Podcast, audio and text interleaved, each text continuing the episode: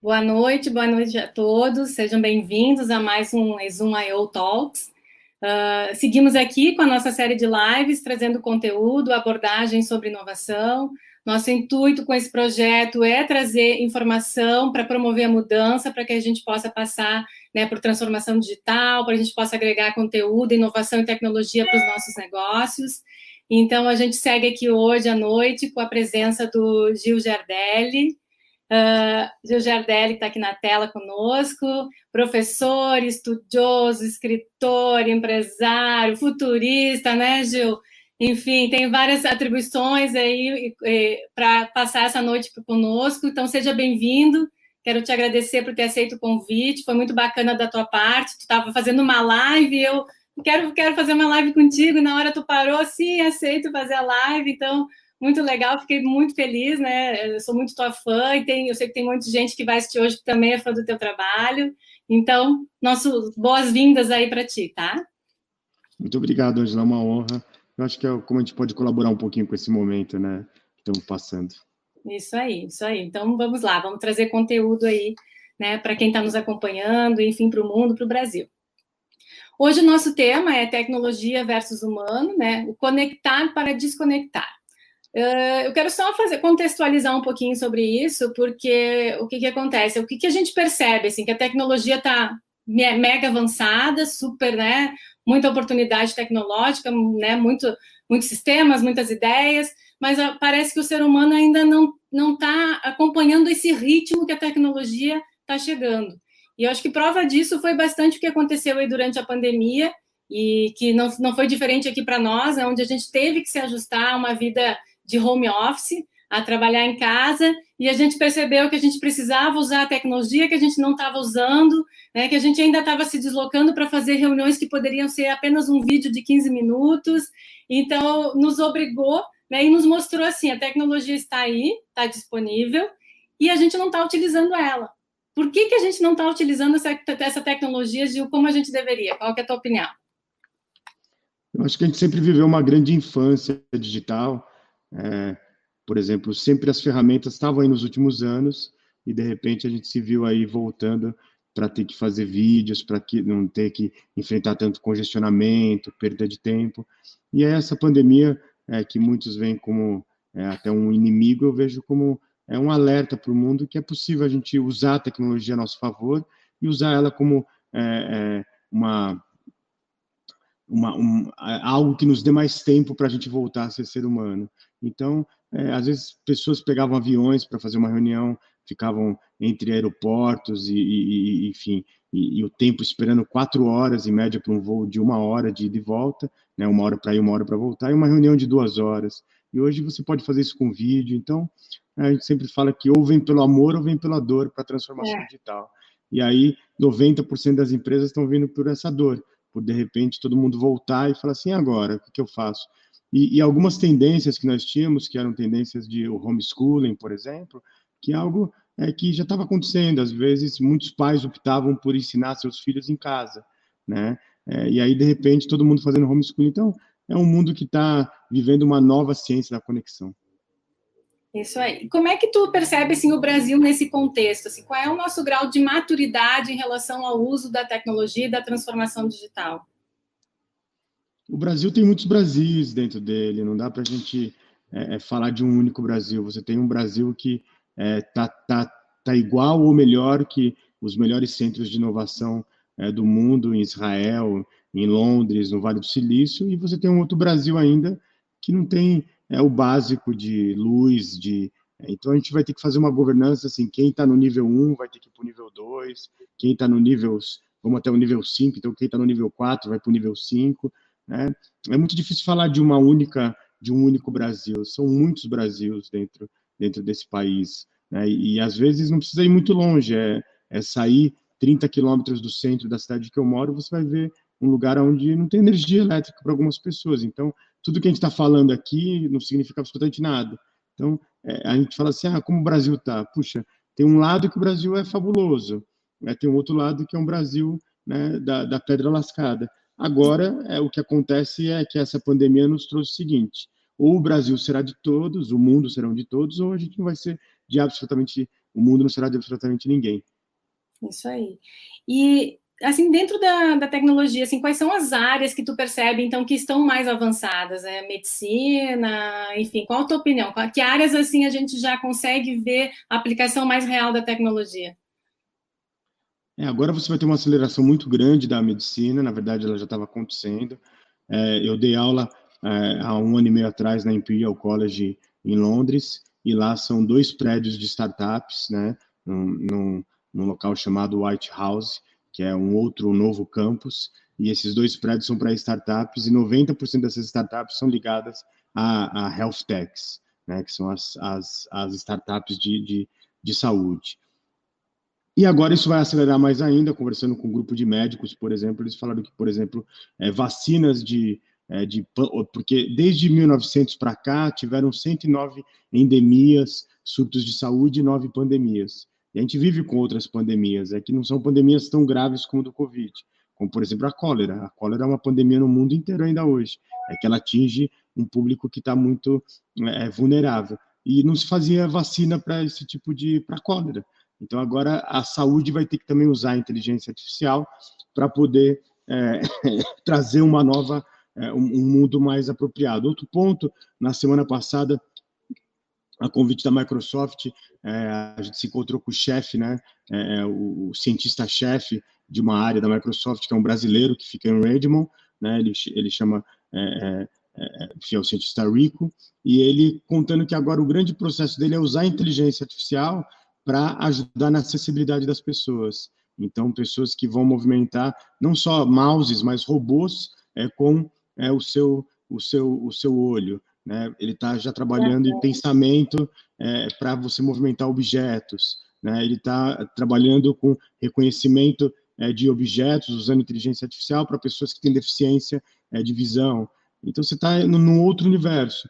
E um ponto que ele trouxe importante nessa conversa é que de cada 10 pessoas que têm algum tipo de deficiência, seja de locomoção ou de visão, apenas uma tem acesso a alguma tecnologia né, é, ligadas a, a, ajudar a ter essa, essa pessoa ter uma qualidade de vida melhor. Então, olha quanto que a gente tem que avançar.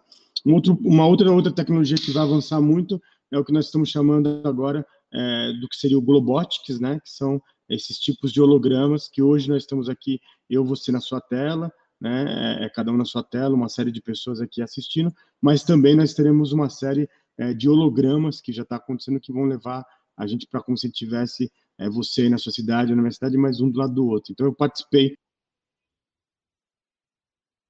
Opa! Acho que eu, caiu aqui o, o Vamos esperar ele entrar de novo aqui, que acho que deve ter caído a internet dele. Vamos lá. Desculpa. Voltou. e, que, que as é, é, eu só assisti o debate, que eram mulheres da tecnologia. E as mulheres que não moravam na capital britânica foram levadas até lá através de hologramas. Mas não é aquele holograma antigo, é um holograma com inteligência artificial, é algo fantástico. Então, isso vai resolver muito é, várias questões do mundo de distância. Né? Muito a aldeia bacana. global começou realmente. Isso aí, muito bacana na questão da, que tu comentou agora, né? A gente na área aqui também tem a parte de publicidade, onde a gente já usa a holografia em, em, algumas demandas de clientes, enfim, a gente já tinha se deparado com esse, com esse projeto de poder fazer uma live aí frente a frente. Então, muito bacana essa evolução aí que está vindo. Uh, a gente tem aí no dia a dia já uso de vários robôs que a gente, né, a própria Alexa, a própria Siri, enfim, que a gente utiliza aí para nos auxiliar no dia a dia, né? E aí eu queria que tu falasse um pouquinho para nós agora da Pepper, que é um projeto teu, né? Enfim, eu quero até que a gente vai botar ela aí para as pessoas conhecerem. Conta um pouquinho para nós sobre ela. Ela ou ele, não sei como é que chama. É, na verdade, a gente fala que ela é binária, né? É, ela, ela, ela não está aqui hoje porque ela está fazendo um trabalho fora. Ela é prima daquela robozinho que está lá atrás. Ó, a gente pode ver a Pepper aí. Né? Ela está aqui num evento quando ainda a gente podia ter eventos e era fabuloso. É, pode ser tanto o Pepper ou a Pepper, nós preferimos a Pepper. Né? Ela tem inteligência artificial, a gente está ensinando português do Brasil para ela, então é, ela veste a calça ou ela calça o tênis. É, além disso, o olho dela, para você ter uma ideia, foram dois anos de trabalho de designers do mundo inteiro para criar um olho que não assustasse as pessoas, nem no Oriente, nem no Ocidente, né? O nosso desafio agora como roboticistas é colocar uma voz que não seja metálica, é, que cada dia mais tenha emoções na tradução do português para vários idiomas. E o primeiro robô da série foi esse que está aqui atrás, que é o Now. É, ele, ele começou num projeto no MIT e depois ele foi crescendo e agora está ganhando o mundo. Ele já está trabalhando em bancos, ele já está trabalhando em, em, lojas de fast food. E aqui no Brasil a gente está tentando trazer essa, essa nova área de robôs, porque a gente acredita que se na década de 60 era importante ter fábricas de carros, nos próximos anos a gente vai precisar ter fábricas de robôs. E mais do que isso, ter roboticistas. E o ponto, acho que mais importante, que é, eu acabei de perder uma pessoa da minha equipe que é uma roboticista, é, genial, uma, é, com, com respeito, assim, uma, uma menina, né, uma mulher de 21 anos, e ela recebeu um convite para ir para uma outra empresa e fui eu incentivei, porque eu não tinha como cobrir, e agora a gente contratou uma nova roboticista. E por que a gente prefere contratar as mulheres? Não por é, é, puxa-saquismo, por, é porque a gente acredita que a inteligência artificial, a robótica, ela vai ser muito melhor quando é, mais, hoje, 95% de quem trabalha nessa área são homens e da mesma cor. E a gente precisa trazer uma igualdade para a gente pensar diferente, para a gente trazer mais sutileza, para a gente ter um mundo mais igual. Então é muito bacana é, a Júlia está hoje lá na Record fazendo o trabalho dela com o robô. Eu acho que essa junção faz parte um pouco do nosso tema principal, que é a inovação. A inovação vem de ideias opostas, do diferente. É diversidade de ideias, né? Seja ela masculina ou feminina, é trazer a diversidade. Uh, que empregos tu acha, assim, que de imediato, assim, vão ser substituídos por robôs, assim? Que, que tu imagina assim que as pessoas. Ah, porque tem essa preocupação, ah, eu vou perder meu emprego. Acho que é mais na área de indústria, de serviços, que áreas assim tem mais tendência a chegar primeiro uh, os robôs? Então, eu não acho que a gente tem que ter essa preocupação de que os robôs vão, vão, vão tirar os nossos empregos. Muito pelo contrário. Né? Eu dei um curso na semana retrasada na SPM, que chamou a Sociedade 5.0, e o que a gente tem falado é que, na verdade, o que está acontecendo hoje é que os robôs é, eles vão ficar com o que nós chamamos de é, é, aprendizagem rápida, que é o repetir, né, que é observar os humanos, que é observar a programação, e, e, e nós humanos a gente vai ficar com o que nós chamamos de aprendizagem profunda, é, que é uma série de processos cerebrais analíticos, mas além disso é a criatividade, a emoção, a compreensão, a imaginação, o repertório cultural, né, os questionamentos, as experiências de vida. Então, é, hoje você tem robôs da medicina, por exemplo, que a gente citou lá atrás, só que não adianta ser só um bom médico, vai ter que ter decisões e usar a emoção também. É, hoje você vai ter pessoas trabalhando é, com robôs, por exemplo, é, na área de, é, de, de, por exemplo, de tentar ver o que aconteceu com o Titanic, usando robôs que fazem esses mergulhos e o ser humano não consegue. Então, e a outra pergunta que nós temos que fazer é assim, algumas profissões, todas né, Angela, são muito nobre, todas, sem exceções, mas todas cabem no século XXI. É, com, com o mundo que nós temos hoje, a gente precisa realmente que alguém recolha os papéis higiênicos usados nossos nos escritórios ou nas casas das pessoas. Né? Esse é um ponto que a gente tem que discutir como sociedade. Então, a gente está na hora de começar a rever essas profissões. Toda profissão é nobre, mas será que toda a profissão cabe no século XXI. Eu fiz um trabalho de automação para uma empresa de, de, de, enfim, de aves, né? E, e, você tinha ali tudo automatizado, menos um ponto. Qual era esse ponto? Era, eram é, é, é, dezenas, centenas de pessoas na, naquela, naquela, naquela empresa de, de aves, né, de avicultura, aonde eles pegavam o ovo que nascia e levava para uma incubadora. Era esse o trabalho deles. E eles tinham metas, 3 mil ovos por dia. Imagina todos os dias você recolher 3 mil ovos e fazer aquele trabalho repetido. Você enlouquecia. Depressão era um dos pontos. É o que sobra para a mente de uma pessoa que faz esse trabalho repetitivo, né? E se você perguntasse para elas assim, é, puxa, e aí, sobre o seu trabalho, o que, que te motiva? Em 99% dos casos era assim, me motiva é pagar estudos para os meus filhos para que eles não tenham o meu emprego. Então, é, os robôs a gente olha desse lado, mas não, a gente tem que deixar florescer o melhor do ser humano. E o melhor do ser humano é quando a gente está como eu e você agora aqui conversando, batendo papo, e às vezes até te peço desculpa porque eu olho para o lado aqui que eu estou vendo né, o chat aqui no YouTube ao vivo, então não é que eu estou tendo desatenção, mas eu estou olhando esse bate-papo bacana que a gente está conversando. Então, a inteligência artificial é muito positiva. Que bom. Tu falou antes de emoção, um pouquinho de emoção. E essa relação uh, homem-robô, robô-homem, sentimento, eu sei que tu já falou algum, algumas entrevistas que tu deu, que já tem estudo sobre isso, porque às vezes pode gerar aí uma confusão, não? É, na verdade, é assim, é, é, é o, o, conceito é, homem-máquina, que é pensado é, por Lick, pelo professor Lickner, desde a década de 40 já está acontecendo agora, no sentido que nós seremos transhumanos, é, nós seremos pessoas que é, os, o celular no nosso bolso já é, já é o início um transhumanismo, a gente terá blockchain, por exemplo, como passaporte inserido na nossa pele, em vez de ter é, um passaporte no nosso bolso. Isso vai ser parte da realidade, goste ou não, mas é como a chuva, para alguns que não gostam, terá esse tipo de chuva.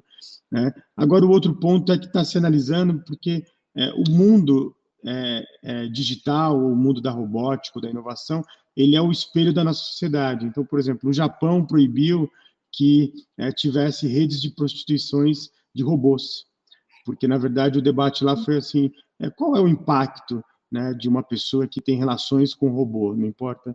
Né? Ao mesmo tempo, na Califórnia tem uma tem uma empresa muito famosa é, que ela faz robôs é, de, de ambos os sexos, né?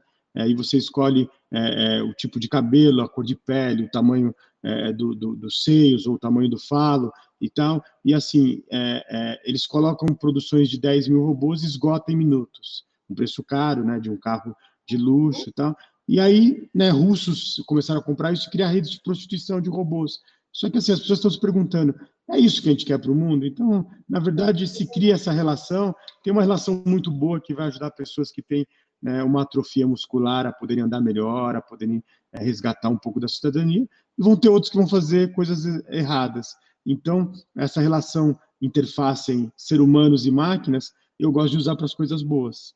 É, e aí tem uma parte da sociedade que ainda usa, nem aqui estou julgando se é certo ou errado, mas acho que a gente precisa de robôs para humanoides para nos ajudar. Né? Para nos ajudar a nos tornar mais humanos, né? Tá faltando esse tempo, acho que tu comentou ali antes dessa questão, né, do dia a dia muito operacional, a gente tá numa engrenagem, né, e a gente às vezes nem percebe que a gente tem que parar, que a gente tem que se desconectar da tecnologia e deixar ela trabalhando para nós. E o que, que, eu tenho percebido também, que a gente está numa tendência agora de sair um pouco do, da questão da, da face né, do visual e ir para a fala, ir para a voz. Eu acho que isso também vai ser um outro recurso que, que vai nos auxiliar bastante aí no, nos nossos dia a dias aí, não? Sim, mesmo porque escrever está virando algo que é uma raridade para a maioria das pessoas no mundo. Se a gente pegar o Brasil, onde a maioria das pessoas não consegue fazer mais do que duas frases, as pessoas querem trocar áudios. E aí volta um pouquinho o que você falou do Alexa, do Siri, de tantas outras ferramentas, aonde né, aqui no Brasil, por exemplo, se eu não me engano, é, o, do, o, da Amazon já está custando 200 reais tende a cair muito.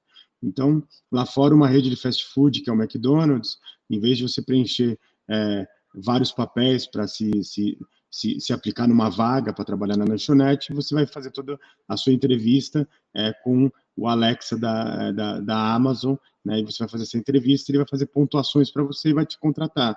Você já tem as pessoas usando é, o Alexa para ajudar pessoas com Alzheimer, né, ou tanto o Google Home. Então, a voz vai ser sempre uma das coisas mais fortes. Na verdade, a voz, né, a linguagem e o sentimento de linguagem é uma das grandes características da humanidade e que nos difere da maioria dos, é, dos, do, dos outros seres vivos. E agora a gente voltou. Então, se antes a gente pulou ali para o Instagram e para o Pinterest de fotinhos, né, de memes, agora a gente está indo para a voz. E o Twitter, por exemplo, seguindo isso, que agora você pode mandar voz também. Mandar voz, né? Foi voz é algo muito importante. Muito bacana. Eu queria falar um pouquinho contigo sobre economia 5.0. Uh, na, na, economia 5.0 já se prevê né, que a riqueza de um país vai ser, uh, vai ser baseado no índice de desenvolvimento humano. Cai fora o PIB e entra né, o índice de desenvolvimento humano. O que, que abrange esse índice de desenvolvimento humano? É, na verdade, a Sociedade 5.0 ela foi criada pelo governo japonês alguns anos atrás. Depois foi apresentado na cúpula do G20, a última cúpula presencial no ano passado, que foi em Osaka, no Japão.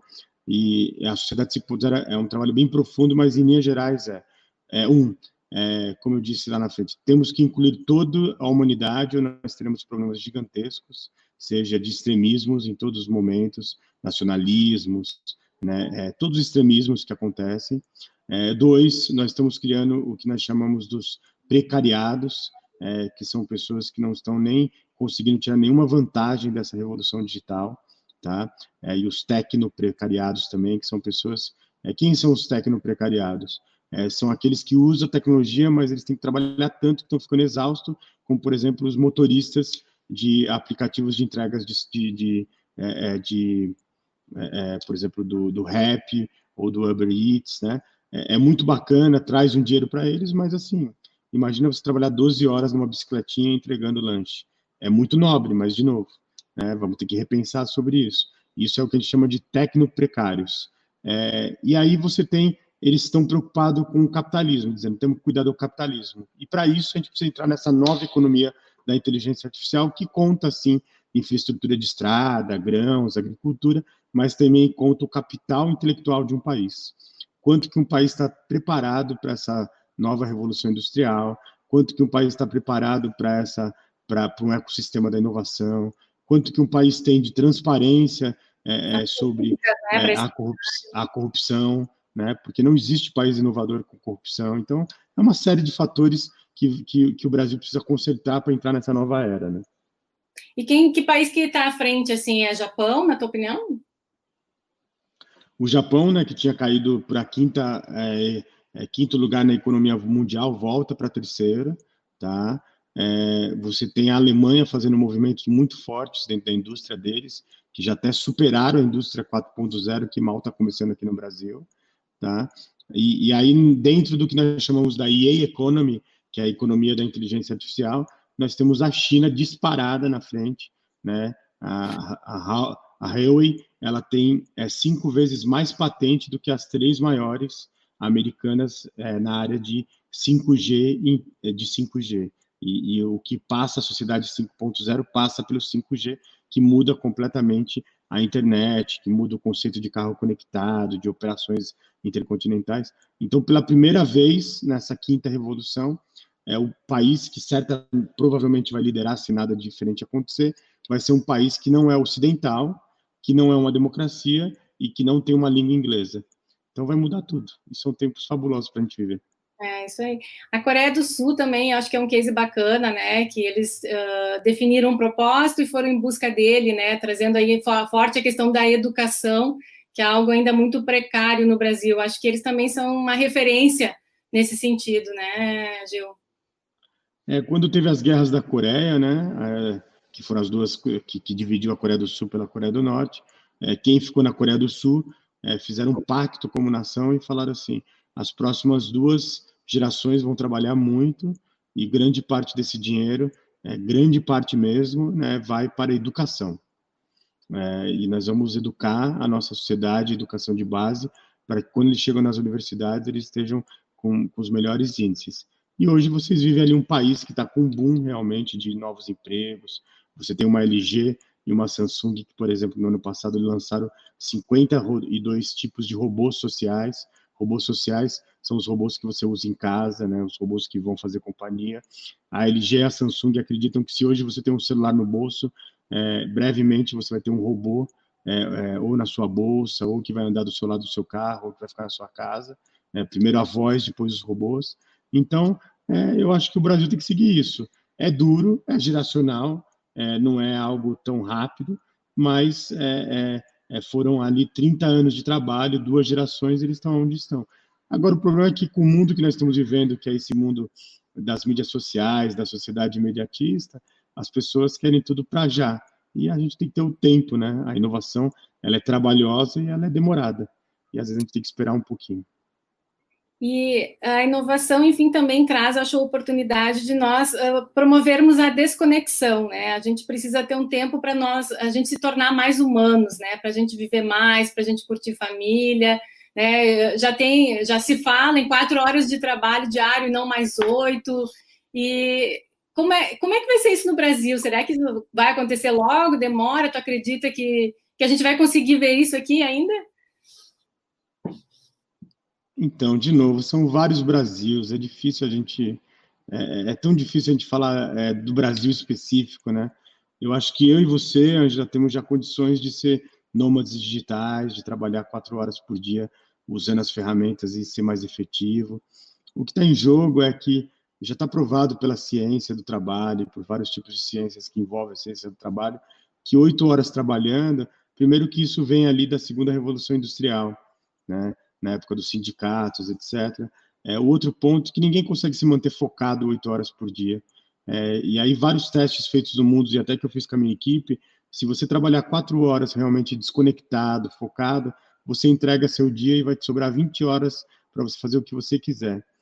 Agora o problema é como nós nos mantemos né, é, é, focados em tempos de distração. Porque o mundo é uma grande distração. É o celular que te distrai, é o WhatsApp que te distrai, é a pessoa que te manda e-mail, mas te liga para ver se você recebeu e-mail, é, é, essa pressão do tempo. E, e, aí eu acho que volta a outro ponto. Todas as pessoas inovadoras né, que, que eu conheci são pessoas que levaram muito a sério o conceito do corpo são, mente sã e alma sã. Então, elas não têm problema de é, se desconectar para caminhar com o seu companheiro, com a sua companheira, separa um tempo para ler um livro, e a gente sempre. E aqueles que falam assim, mas como inova? Primeiro, inovar é equilibre seu dia a dia. Claro que é fácil falar né, é, para um grupo de pessoas que tem uma outra perspectiva de vida. É difícil falar para aquele que está pegando ônibus, que está duas horas, mas assim dá para a gente equilibrar. Eu acho que essa pandemia nos acorda para a gente poder acordar para que é importante equilibrar. E equilibrar, e os inovadores são equilibrados. Corpo são, mente sã e alma sã. E nada disso é do século XXI, vem da Grécia Antiga, dos romanos antigos. Não é novidade, né? A gente que está demorando para perceber isso, né? Uh, eu queria que tu falasse um pouquinho do livro, que, que foi um livro, enfim, que fez um grande sucesso, né? Você é o que, o que você compartilha. E o que, que tu aborda aí nesse livro? Conta um pouco para nós. Olha, eu até posso falar do você é o que você compartilha, mas aí eu prefiro falar sobre o novo que está sendo lançado. Eu acho que esse ah, vai então ser mais conta aí, conta para nós.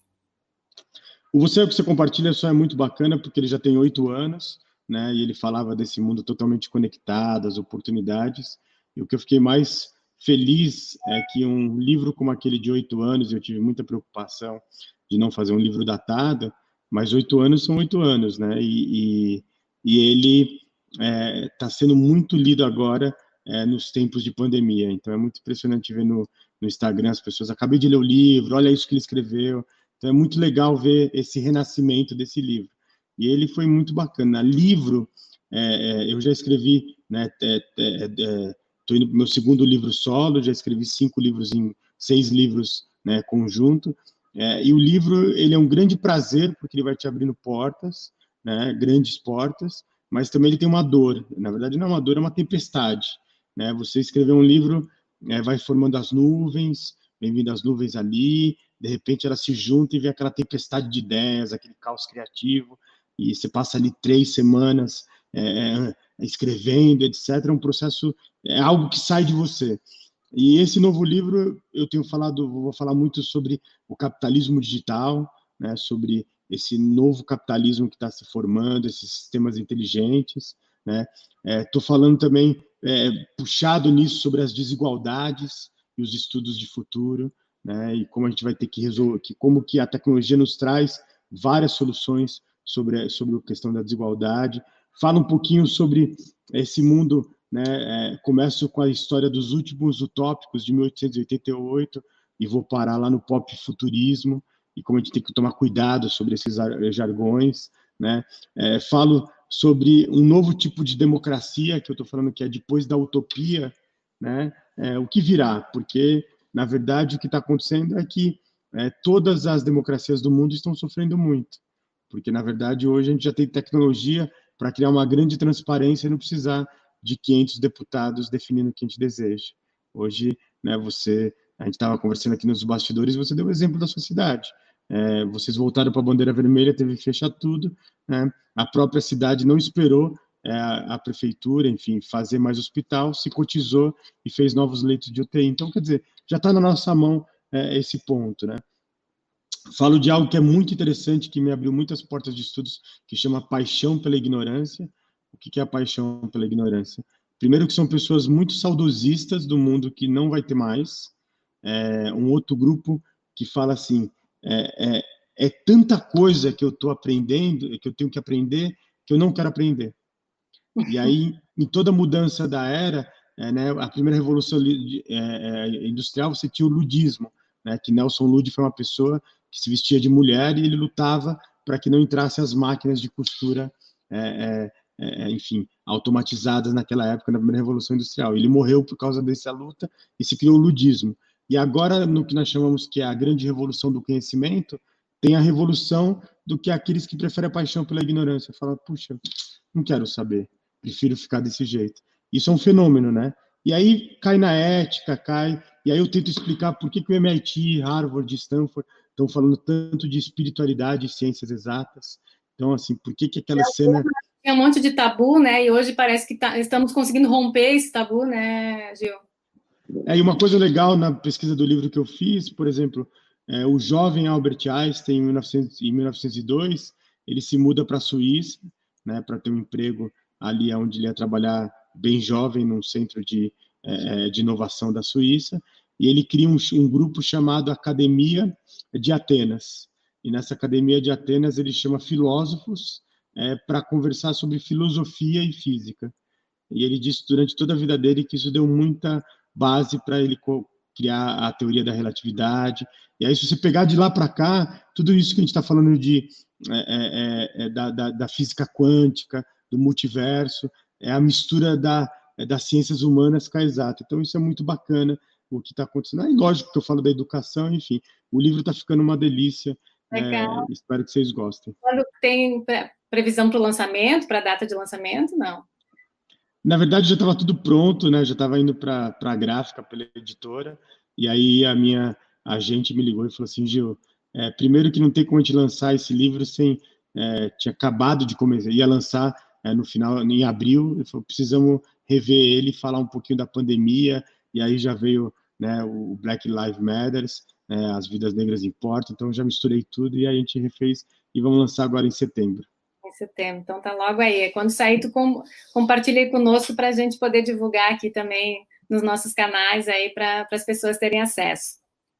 Falou antes um pouquinho de ciências humanas, ciências exatas, né? O Brasil é predominantemente ciências humanas, né? E atualmente a gente está gerando muito dado, aí, muitos dados no nosso dia a dia, né? Seja né, aplicando tecnologia, principalmente, né?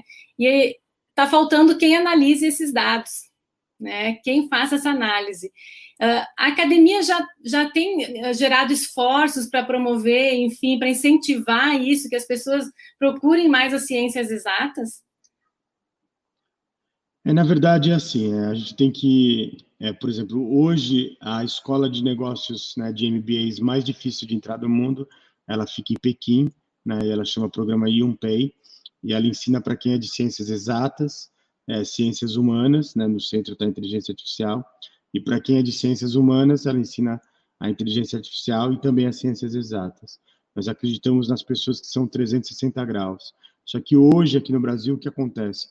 É, a gente está ensinando muito as ciências exatas, as ciências humanas, e bebendo muito é, dos grandes pensadores, né, não só do iluminismo, mas também é, da década passada francesa. E eles sempre foram pessoas muito é, é, muito pessimistas, né, muito distópicas, e também tem que ser respeitados como pessoas é, pelo trabalho que eles tiveram, mas é, olhando o mundo hoje, eles erraram a, a, escola de pensamento humanista francês.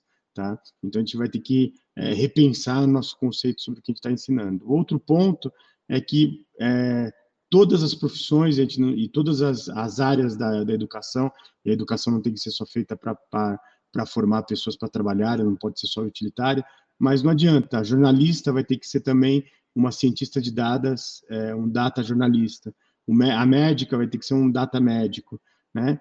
E aí, hoje no Brasil, está sobrando vaga de cientistas de dados. Só que o cientista de dados que só saber número e não entender de pessoas, de, de humanidades, ele também não consegue. Então, vai ter que ter essa troca. É o equilíbrio em tudo, né, Gil? Agora, o ponto é, 85% dos nossos formandos estão só nas ciências humanas e por erros, né, e eu não sei quem errou nesse ponto, disse assim, se você é de ciências humanas, você não é bom de ciências exatas. né? E, e, e disseram para quem é de ciências exatas, por exemplo, engenharia, você não é criativo, não adianta pensar em criatividade, você é cartesiano. Isso é uma grande mentira, porque na verdade todos nós somos criativos, todos nós gostamos de números e todos nós somos seres humanos, então dá para a gente fazer. Então a gente vai ter que derrubar um pouquinho essas, essas é, é, caixas do século XIX, né, mais do século XX, de você é de ciências humanas, você é de ciências exatas e você é de ciências biológicas. É, uma equipe de roboticistas precisa ter todas as, as ciências, né? É, na área de inovação digital, por exemplo, você precisa ter pessoas, por exemplo, da área de biologia para entender as mídias sociais, porque muito do que é estudos de mídias sociais vem do conceito de biologia. Né? Então, é, é, é um mundo completamente novo. Pessoal, só atualizando aí quem está chegando agora, enfim, quem atrasou aí para acompanhar a live, estamos aqui com o Gil Gerdelli, roboticista, futurista, professor, falando um pouquinho aí uh, sobre tecnologia e sobre o lado humano. Uh, eu queria ver se tem alguma pergunta, que eu acho que já teve algumas perguntas ali, não consegui acompanhar. Então, vamos com a primeira pergunta aí para ti, Gil. Quais tipos de iniciativas as empresas podem realizar para engajar mais os líderes e colaboradores para a inovação? A autonomia é o caminho ideal? É, eu acho que as iniciativas, assim, não existe receita de bolo, tá? Mas eu acho que a primeira iniciativa é assim. Quem está lá em cima na empresa está disposto a falar de inovação e aplicar inovação? É, aí eu vou te dar um exemplo mais claro. Os conselhos de administração da maioria das empresas são conselhos é, totalmente voltados ao que nós chamamos de conselhos financistas só querem ver o quarter, só querem ver o EBITDA, só querem ver o ano fiscal. E a inovação, é, sim, ela bem feita vai trazer muito mais lucratividade. Já tem pesquisas mundiais de muitos anos que a média de quem é inovador é 27% mais lucrativa do que não é, em 16 tipos de indústrias, mas ela não é algo rápido, ela é um processo, ela caminha, né? E aí, quando você tem um corpo de, é, de, de gestores, de C-levels, ou uma empresa maior que tem um conselho de administração, que todos são financistas, você não tem como aplicar a inovação. Então, eu acho que respondendo mais diretamente é a empresa como um todo, ela quer ter o DNA de inovação ou ela só quer ter o DNA de inovação no marketing, para o marketing falar para o mercado que ela é inovadora, mas por dentro ainda ela tem todas as paredes e, e hábitos de empresa antiga. Então, a inovação, o primeiro passo se chama mudança de cultura mudança do pensamento das pessoas. Essa é a mudança mais difícil. E a maioria das empresas que vão pensar em inovação pensam em mudança tecnológica, mudança de portfólio. Evidente que isso é raro, isso é importante, mas nada disso funciona se você não tiver a mudança das pessoas. Primeiro. Uh, eu quero aproveitar vi que antes também o, um, um, amigo nosso aí, Malheiros, aí de Uberlândia, está nos acompanhando. Obrigada, Malheiros, aí pela pela tua presença. E teve um comentário aqui que a gente já acabou abordando antes, né, que realmente os robôs vão eliminar né, as atividades repetitivas, né, e eu acho que isso para o ser humano, é, é, as pessoas têm que encarar como uma oportunidade para elas evoluírem, para elas né, mudarem seu nível, né? Tá, eu parei de fazer isso, agora o que, que eu posso fazer que realmente vai me fazer feliz, que vai ser inovador? Né, Gil? Então, acho que é, é, encara, é ver como a, a tecnologia veio para nos ajudar, para ser nossa amiga, ela não veio para brigar com a gente, para ocupar espaço da gente, ela veio para contribuir, para sobrar mais tempo, né, para nós podermos, enfim, pensarmos no lado mais humano, né, no, que tu também comenta bastante sobre isso, sobre o human to woman, né, que é, acho, uma, uma tendência do que está acontecendo agora no mercado. É, nós temos, é, é, é assim, é, eu tive eu tive o prazer de conhecer Marvin Minsky, né, que foi a pessoa que em 1959 criou o termo inteligência artificial. Tem um vídeo dele no meu site, Revolução Band News, dele tocando piano para os seus é, é os, os, os, os, alunos que ele né, aconselhava. E ele sempre foi, né, ele viveu o movimento hippie, o movimento anti-guerra é, é, guerra do Vietnã, etc. Ele sempre foi um libertário. Ele sempre foi uma pessoa que falou assim: tudo isso que a gente está criando né, a inteligência artificial, a robótica, as tecnologias cognitivas, é para nos deixar é, como pessoas melhores, para que a gente volte a ser mais pessoas melhores. A gente, né, acho que o choque dessa pandemia foi que a gente voltou para nossa casa, a gente teve tempo para consertar o que estava errado.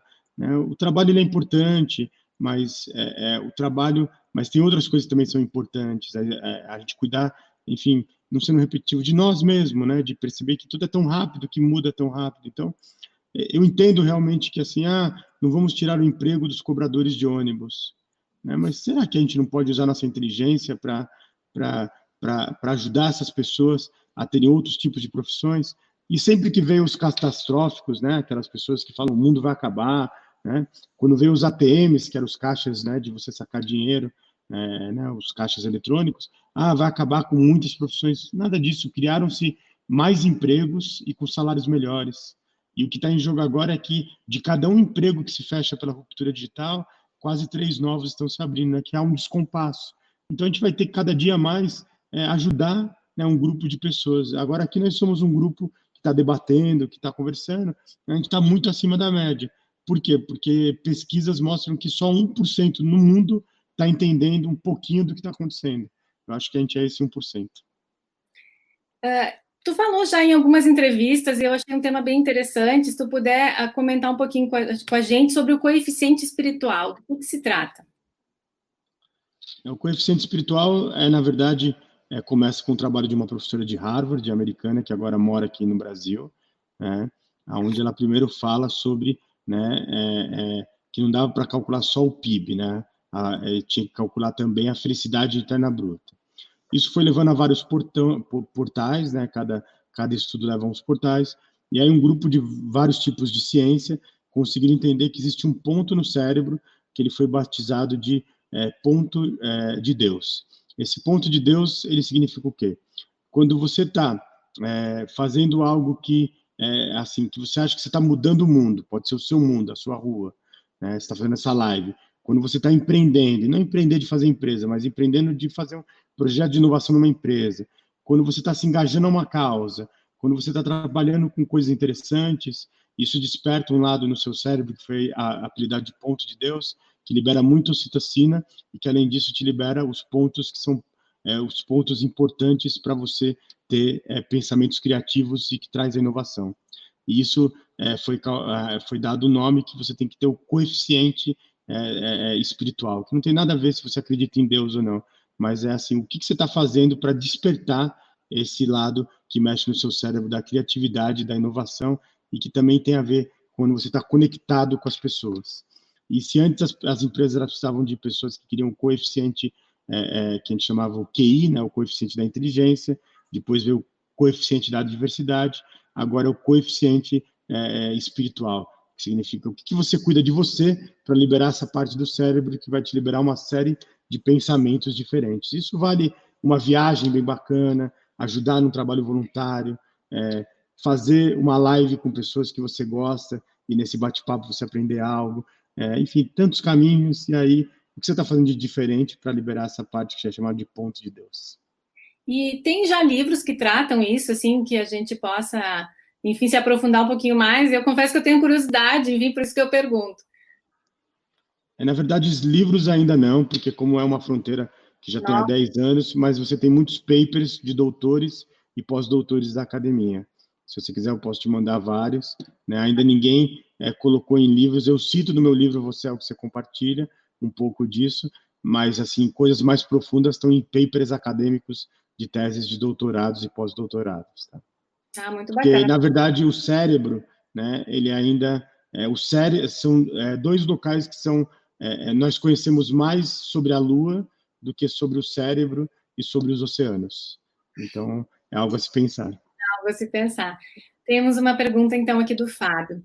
Quando que será possível acreditar 100% em robôs para nos substituir? Ou melhor, quando a inteligência artificial vai chegar perto do discernimento humano? E aí, Gil? Tem que debater o que é discernimento humano, né? É, é, é muito Por exemplo, eu já acho que a inteligência artificial, em muitos casos, é melhor do que muitos políticos que nós temos no Brasil.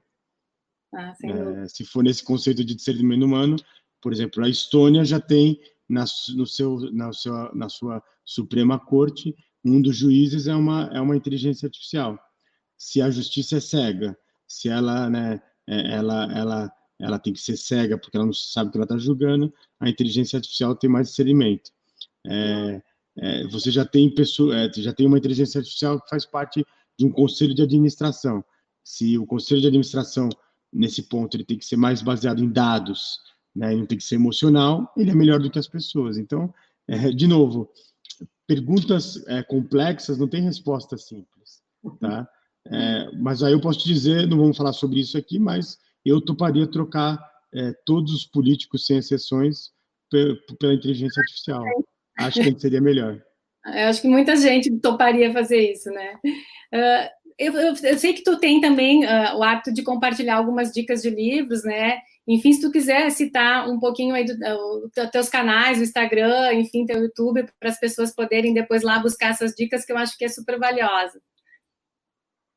Ah, é, Gil Giardelli, é, tudo é Gil Giardelli, Instagram é Gil Giardelli, é, ah. Facebook, pra você ter uma ideia, o Facebook, eu estava com uma página com 200 mil pessoas na minha fanpage, e aí me hackearam pela China, você acredita?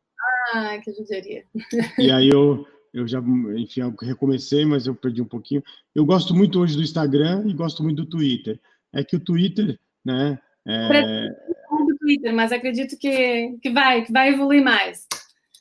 É porque o Instagram é uma vida assim, é uma vida bacana, a gente fazendo coisas bacanas, coloca essa live aqui e tal. E o Twitter é um pouco, né, parece que está todo mundo no meio de uma rebelião, né?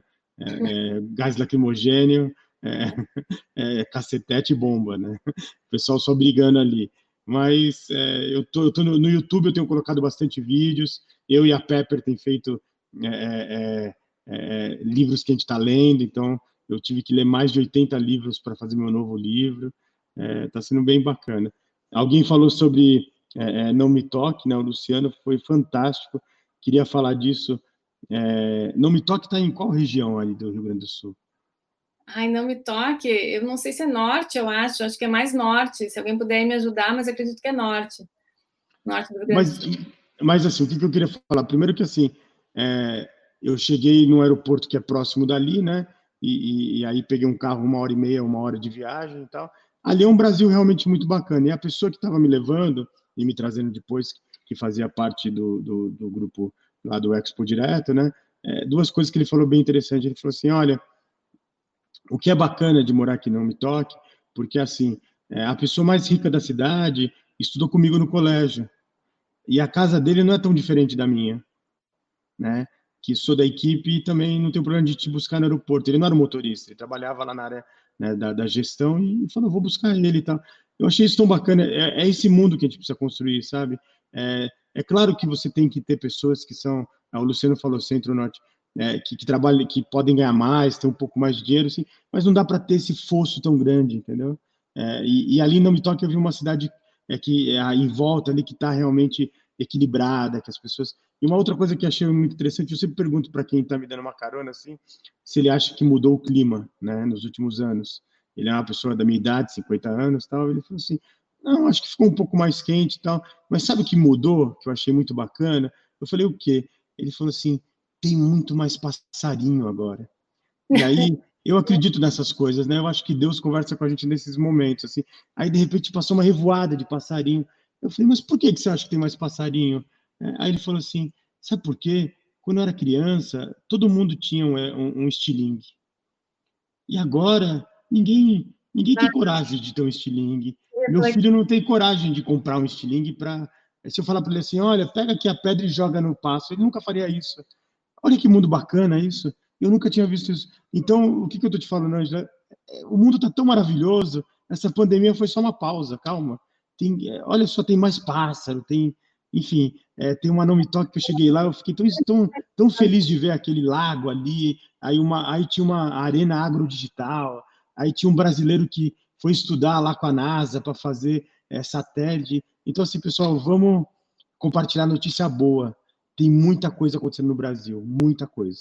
E a gente tende sempre a, né, a contar, né, o, a contar notícia ruim, a dar atenção para notícia ruim, né? E tem tanto fato bacana, tanta história linda, né? Tanto projeto legal, né? Que acontece no Brasil que a gente também acaba não acompanhando, né? A imprensa acaba não divulgando, não ajudando, né? Em diversas. Tem, tem um case que também tu fala bastante de inovação, que, que é referência mundial, que eu não me lembro se é no interior de São Paulo, tu comenta bastante também que como é que é o nome? Cílios, Cílios, Cílios Sírios, é, é, o, é, é, hoje... Mas antes de falar dos Sírios, tem alguém de Manaus aí.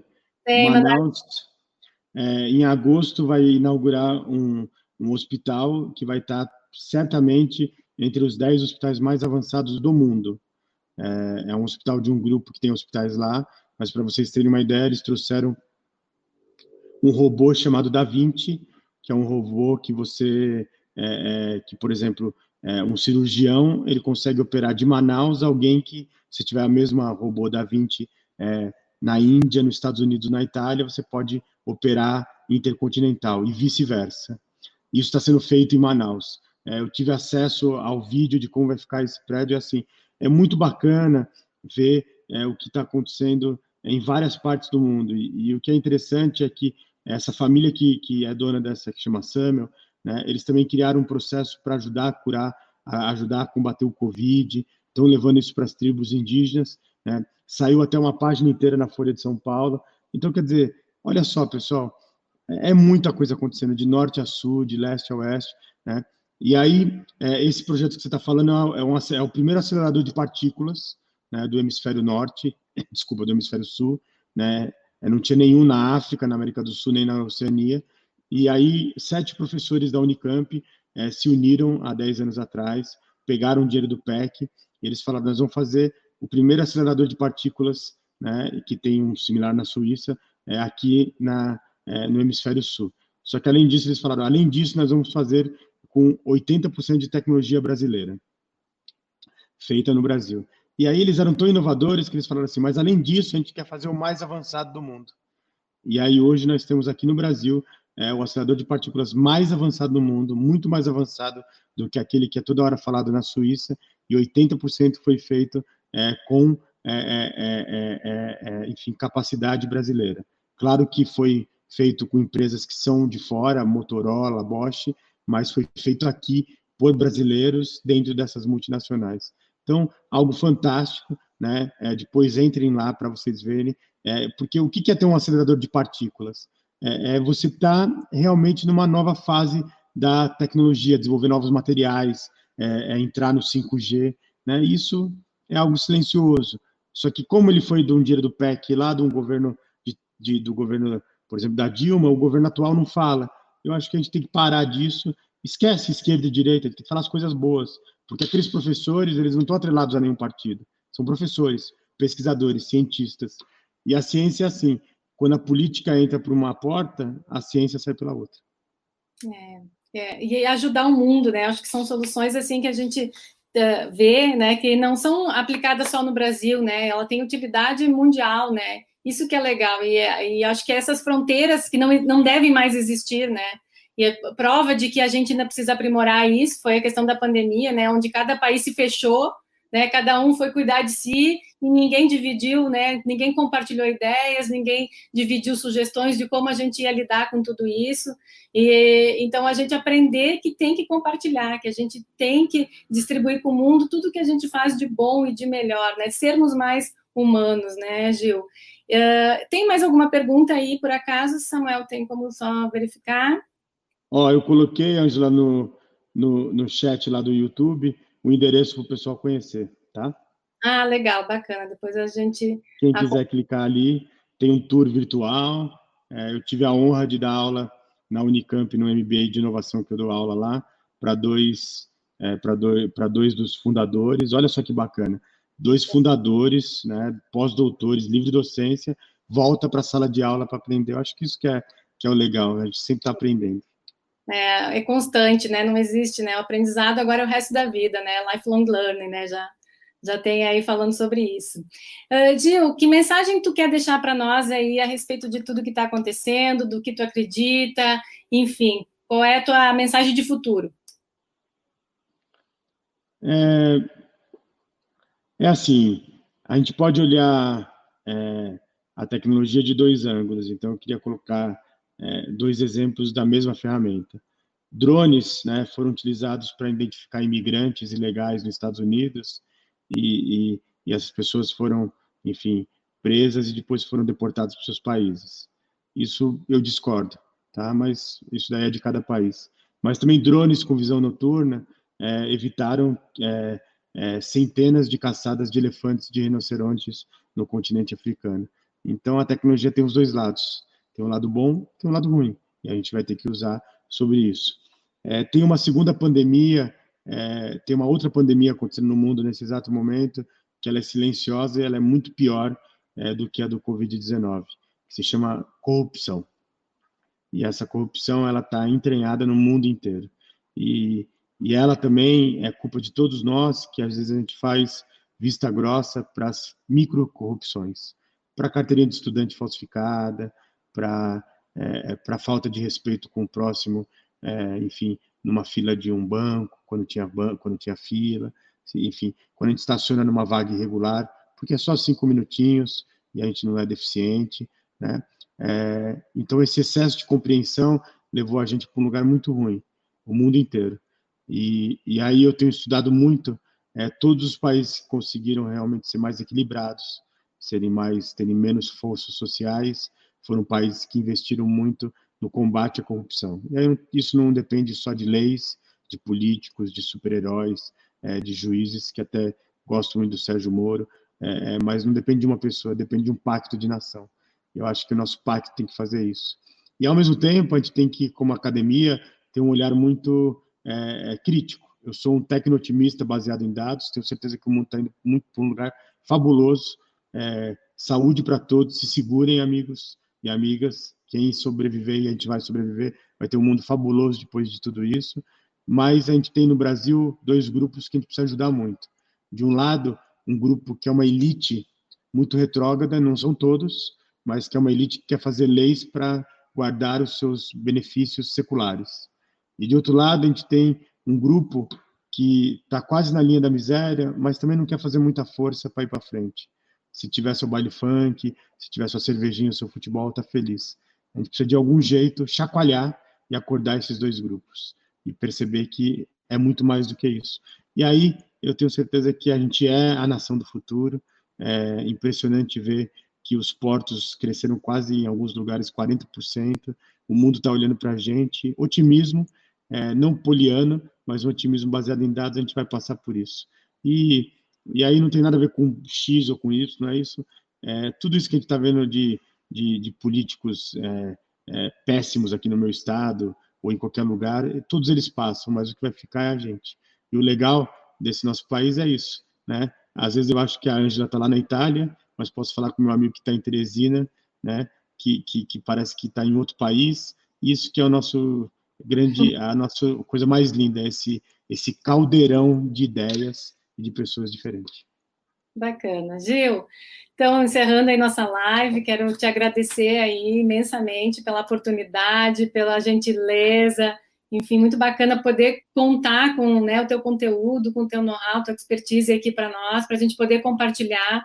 A intenção, que eu falei lá no início dessas lives, é a gente promover a inovação, é ajudar as pessoas a darem um passo à frente, né? A gente perder o medo que a gente tem de realizar coisas, de abandonar as ideias antigas, né? Deixa elas lá, vamos pensar em coisas novas. Então, eu tenho certeza que a noite foi bem produtiva, que tu contribuiu bastante. Então, nosso muito obrigada e que a gente possa, em outros momentos, quem sabe, também discutir outros temas e outro trazer novidades. Quando tu tiver teu livro aí, compartilha conosco para a gente poder ter acesso. Enfim, ficamos muito felizes e te agradeço. Para mim foi uma honra, muito obrigado. E aí, na primeira pergunta, a pergunta era assim, ah, como que a gente faz para fazer, é, enfim, as, as empresas terem atitude de inovação? Liga para a Ângela, liga para o Samuel, acho que é o primeiro passo, não é? É isso aí, obrigada, valeu, Mexã. Com Deus. Até mais, tchau.